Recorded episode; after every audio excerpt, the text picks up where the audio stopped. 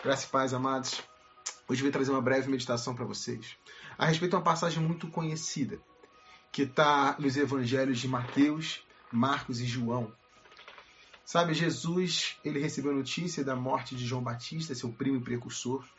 Logo depois, ele curou enfermos, logo depois ele fez o milagre da multiplicação de pães e peixes.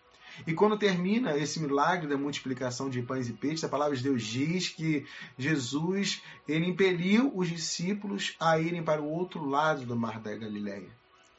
E nisso, quando ele mandou os discípulos irem para o outro lado do mar da Galileia, a palavra de Deus diz que Jesus retirou-se para sós para orar. E diz que no final da tarde, quando ele terminou a oração, já escurecendo, a palavra de Deus diz que Jesus viu os discípulos em dificuldades no meio do mar. A palavra de Deus diz que Jesus viu os discípulos fatigados, cansados de tanto remar, porque eles estavam ali no meio do mar, com ventos contrários, com ondas batendo no barco deles, então eles estavam com muita dificuldade. Jesus viu essas dificuldades. Sabe, muitas vezes nós estamos no meio do mar da nossa vida. A nossa vida são barcos e temos passado por situações de ventos contrários. De, de, de, repente nos deparamos com problemas, com circunstâncias, com adversidades que parecem que estão travando a nossa vida, que estão paralisando a nossa vida, que estão é, fazendo a nossa vida aí tomar um efeito reverso, sabe? Como um vento contrário mesmo, batendo, batendo ali. Muitas vezes nós sentimos isso, e muitas vezes nós estamos realmente vivendo isso. As circunstâncias têm jogado a nossa vida para trás. Sabe, eu não sei qual a situação que você está passando. Que vento contrário é esse que você está sofrendo? Sabe, eu não sei se você está assim, com um casamento é, e é, relacionamentos ruindo. Eu não sei se você está com uma notícia de uma doença na sua família. Eu não sei qual é o motivo do seu desespero. Eu não sei se é problema financeiro. Eu não sei se é você sentindo que sua vida está chegando ao fim, que você não tem mais jeito, porque você está vivendo uma tristeza, está vivendo uma depressão. Eu não sei o que você está passando. Mas a coisa que chama muita atenção nessa palavra é que Jesus viu. E muitas vezes você pode estar pensando, eu estou aqui nesse, nesse, nesse mar dessa vida e Jesus esqueceu de mim. Sabe, muitas vezes pode estar achando Jesus não está me vendo. Jesus não está vendo as lágrimas caindo dos meus olhos. Sabe, muitas vezes você fala assim: Jesus não está ouvindo a minha oração. O Senhor se esqueceu de mim. Mas eu tenho uma notícia para você, amado. Salmos 94 diz: Acaso aquele que formou os ouvidos não ouve? Sabe, a palavra de Deus diz ainda em Salmo 94: acaso aquele que fez os olhos, formou os olhos, não está vendo? A notícia que eu tenho é que Jesus está ouvindo o seu clamor. A notícia que eu tenho para te dar é que Jesus está vendo as suas dificuldades. Você não está sozinho nesse mar dessa vida. E a palavra de Deus diz ainda que, que quando ele viu as dificuldades, o barco estava no meio é, do Bar da Galileia. Sabe, relatos dizem que era 25 a 30 estádios de distância. E se você for converter essa medida de distância para hoje, isso dizia que é, isso mostra que estava entre 4,5 km e 5,5 km de distância. Isso mostra que não importa. A, a, a, e era noite, era noite, era escuro. Isso mostra que não importa a escuridão que você acha que está passando. Não acha, isso não importa é, a distância que você acha que você está de Deus, que o Senhor está longe de você. O Senhor está te vendo. Não importa se você está num momento escuro da sua vida. Não importa se você está num momento distante dele da sua vida. O Senhor está te vendo. E a palavra de Deus diz ainda que Jesus queria tomar à frente desse barco. E Jesus começou a andar por sobre as águas.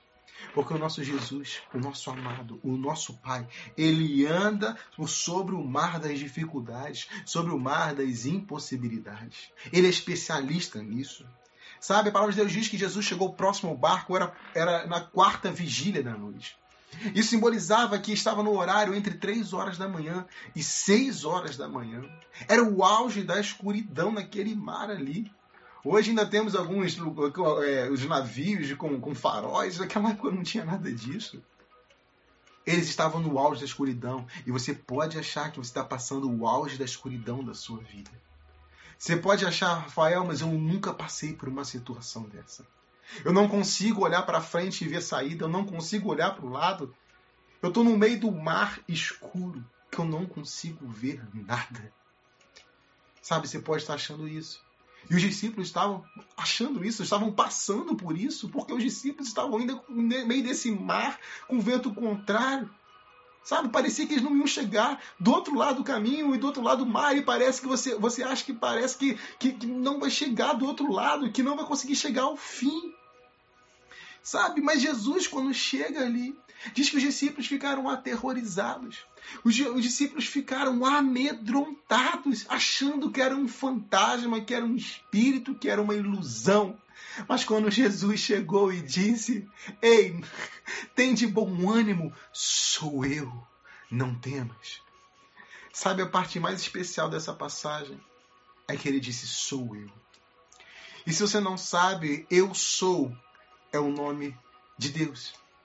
É a fé, eu sou. E a palavra de Deus fala, fala eu, eu, sobre eu sou em Êxodo 3,14, quando Moisés pergunta para Deus como ele se revelar para o povo, fala, diga ao povo que, que eu sou.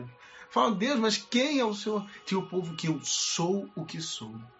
Quando Jesus nas passagens fala que sou eu, eu sou, significa que eu sou o que sou. Significa eu faço o que, o que faço. Significa que Ele é significa que eu faço ser. Esse significado nos diz que ele é, nos diz, nos demonstra que ele é o que nós necessitamos que ele seja para nós. Amados, não sei se você está precisando de um médico. Ele é o médico dos médicos. Eu não sei se está precisando de uma intervenção na sua causa. Ele é o advogado fiel. Ele é o juiz, ele é o justo. Eu não sei se você está precisando de uma libertação, mas Ele é o libertador, porque Ele é o, é o eu sou. Ele é o que você necessita que Ele seja para você. Eu não sei se você precisa de um conserto na sua vida, mas algo que eu te falo: Ele é o carpinteiro. Ele é o oleiro. Ele é aquilo que você necessita que Ele seja para você. Sabe, isso é tremendo. Ele é aquele que era, que é e que há de vir. Ele é aquele que venceu a morte, o inferno, entenda. O mundo diz que para tudo na vida tem jeito, menos para a morte. Mas até para isso Jesus tem, deu jeito, porque a palavra de Deus diz que ele venceu a morte e o inferno, ele tem as chaves da morte e do inferno. E se ele venceu a morte, aquilo que era o mais difícil, o que ele não pode fazer pela sua vida, amado? O que, que, ele não pode mudar no curso da história do seu barco? No curso da história do seu barco, que você acha que você não vai chegar do outro lado do mar, ele vai fazer você chegar. Sabe? E o que me mostra a partir de agora na história é, é o que vai definir a escolha é você. Em que lado você vai estar da história? Porque Pedro disse, Pedro ouviu a voz do mestre, Pedro foi a ovelha que reconheceu a voz do pastor. Sabe, Pedro falou: Mestre, se és tu, me manda ter contigo. E nesse momento a história divide em duas partes. A palavra fala de Pedro e depois só fala de os outros que ficaram no barco. Eu não sei se eram os onze discípulos, eu não sei quais discípulos estavam no barco, mas o nome que a, que a palavra dá aqui é os outros que ficaram no barco. Só existe Pedro e os outros. Sabe? Por quê? Porque Pedro decidiu, Pedro creu, Pedro creu. Sabe, isso é maravilhoso. Jesus disse então: vem. E Pedro fez o quê? Pedro foi. Pedro andou por sobre as águas e os outros ficaram no barco. Sabe, a Bíblia não fala quem eram os outros. Uma coisa eu te falo. Sabe por quê? Porque a história só faz aquele que tira o pé do barco. Só entra na história aquele que tira os pés do barco. Isso é tremendo, isso é maravilhoso, isso é poderoso demais.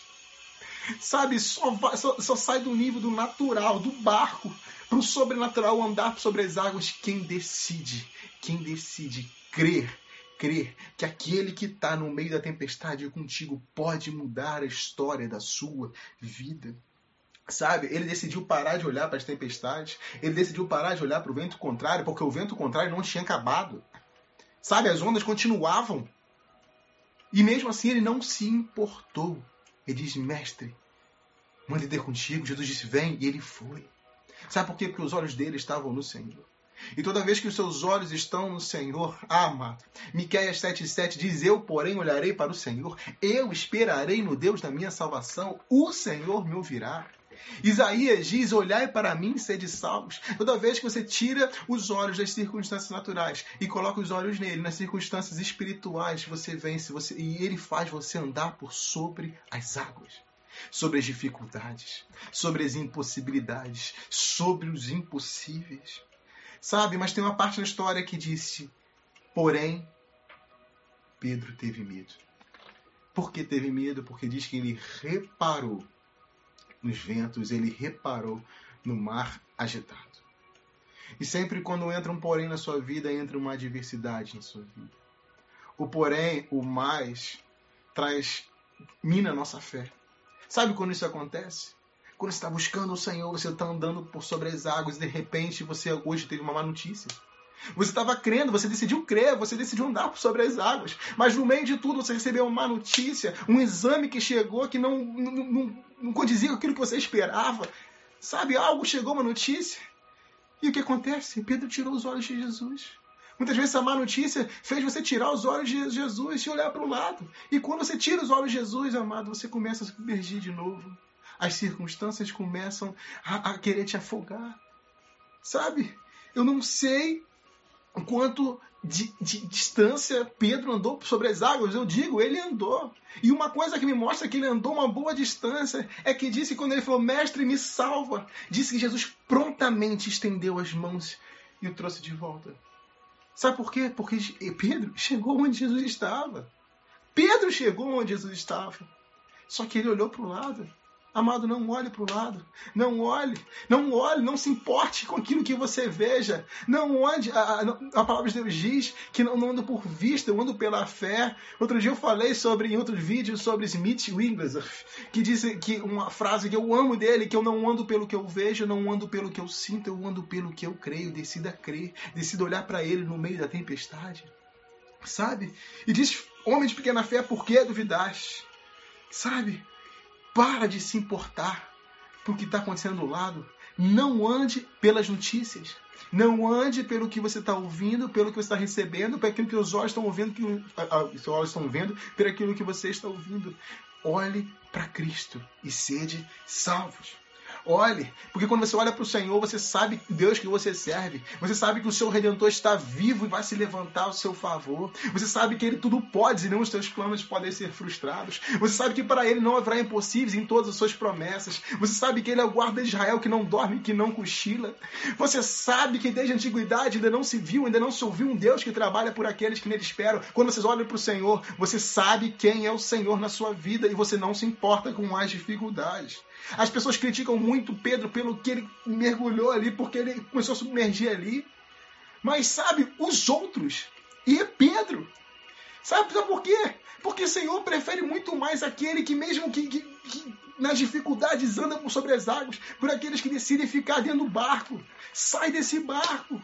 Decida dar um passo de fé sobre a sua vida. Sabe, um erro na sua caminhada, um tropeço que você pode ter dado, não muda aquilo que Deus tem para você. Por isso que Pedro continua sendo mencionado. Cristo está sempre te esperando para você, para te sustentar, te trazer de novo. Eu não sei se no meio da caminhada com Deus você caiu.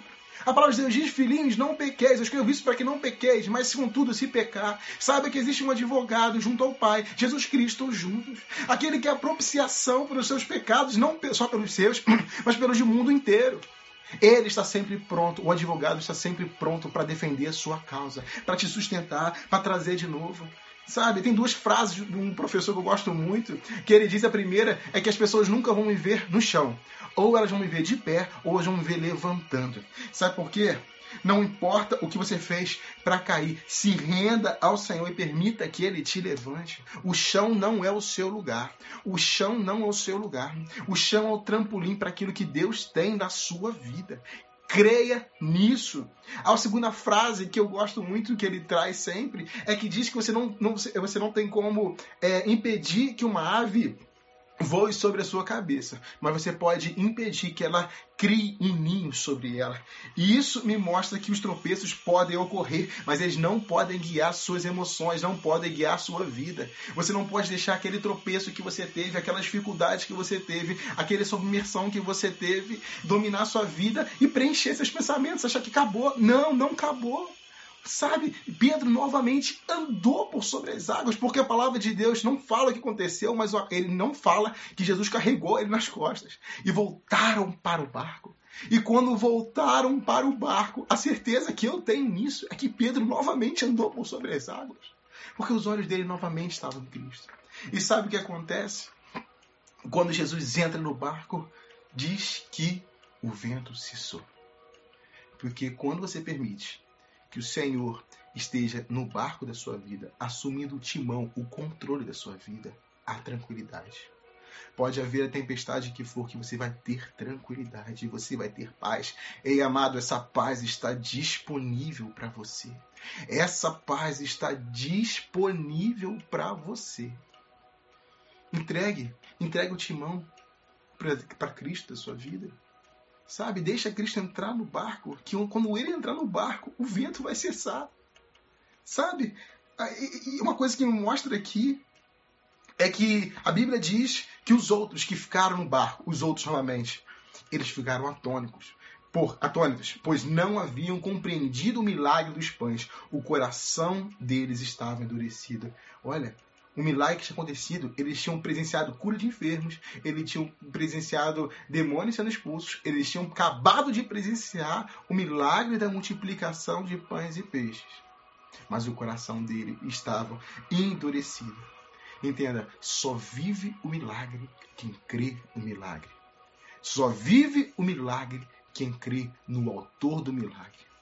Como diz uma professora minha, milagre não foi para ser entendido milagre foi, foi feito para ser vivido. O Senhor quer que você viva o milagre. O Senhor quer que você se renda ao autor do milagre.